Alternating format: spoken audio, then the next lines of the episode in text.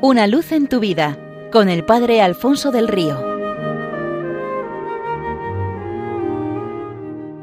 Un cordial saludo para todos los oyentes de Radio María desde el Seminario Diocesano de Getafe. Cuentan de un chavalillo de nombre Leonardo que estudiaba con mucha ilusión una obra de teatro para la representación navideña del colegio. Estaba emocionado y nerviosísimo, deseaba participar en ella con todo su corazón. Sin embargo, su madre estaba muy preocupada porque temía que no le eligieran. A decir verdad, Leonardo no tenía ni memoria ni dotes escénicas, y el día en que se iba a hacer pública la lista de los actores elegidos, la madre decidió ir a buscarle al colegio preparada para lo peor. Cuando llegó, Leonardo le salió al encuentro lleno de alegría con un brillo especial en los ojos, lleno de orgullo y de emoción. Adivina, mamá, gritó, me han escogido. ¿Qué papel te han dado? preguntó ella, contentísima y perpleja. Pues me han escogido para aplaudir, dijo el muchacho, con palabras que son toda una lección para nosotros. En la historia de la salvación cada uno tiene, como Leonardo en aquella obra, un papel imprescindible. Nadie es descartado. Juan el Bautista tenía claro que él no era el protagonista, por eso redirigía a los hombres hacia el Mesías. Él era solo un pálido reflejo de la luz, pero no la luz del mundo. Él era la voz, otro más grande era la palabra, él era el amigo del novio, pero no el esposo, él llamaba la conversión, detrás venía el cordero que quita el pecado del mundo. Su bautismo era solo de agua, el que estaba a punto de llegar bautizaría con Espíritu Santo y fuego.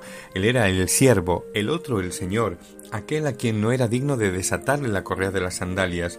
Él no era el profeta, solo el mensajero que va por delante, el precursor. Sabía que era necesario empequeñecerse para que el Mesías fuera grande en su corazón. Juan era la señal y Jesús era la meta, pero su papel fue importantísimo en la historia que Dios quiso realizar con los hombres para salvarlos, y lo sigue siendo en nuestro adviento. Nuevamente nos insiste, en vuestra vida preparad el camino al Señor. También cuentan que el león, reuniendo a todos los animales de la selva, les anunció la próxima visita de una princesa y les preguntó cómo podrían demostrarle la alegría que les producía su presencia. Un murmullo ruidoso recorrió la multitud, cada uno emitió su sonido característico.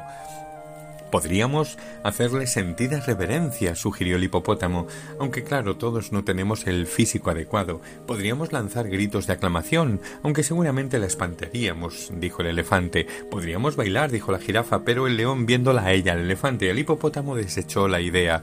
En esto un pequeño pájaro marrón sugirió podríamos prepararle un bonito jardín porque eso siempre gusta a las princesas, y todos asintieron.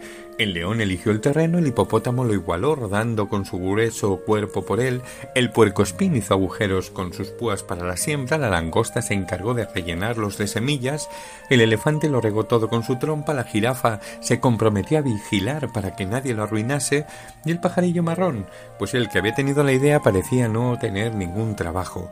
Pasados unos días las semillas empezaron a crecer y el león preocupado descubrió una grave amenaza.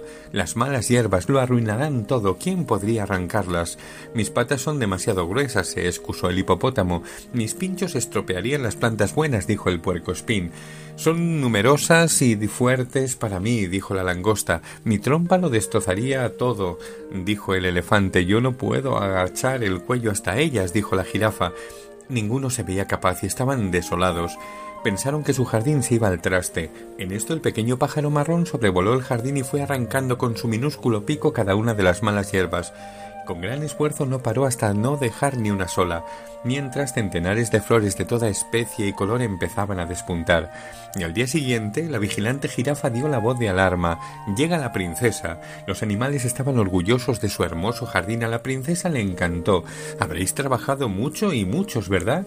Todos fueron presumiendo de su colaboración. ¿Podríais cogerme ahora algunas flores? Pidió la princesa y todos dieron un paso al frente para cumplir con aquel honorable encargo. Me toca a mí porque soy el rey de los animales. De ningún modo, esto es cosa mía porque yo preparé el terreno. ¿Pero qué estás diciendo? Soy yo quien sembré quien debe ahora recoger las flores. Sin mi riego no habría flores. Si yo no hubiera vigilado no tendríamos jardín. ¿Quién ha arrancado la mala hierba? preguntó la princesa. Todos se enmudecieron. La princesa se fijó en el pequeño pájaro marrón, el único que no había eximido sus derechos, y comprendió que había sido él.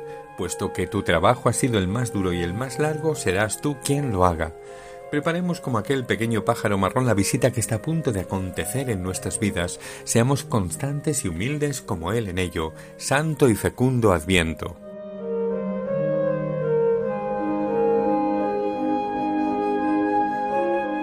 Una luz en tu vida con el Padre Alfonso del Río.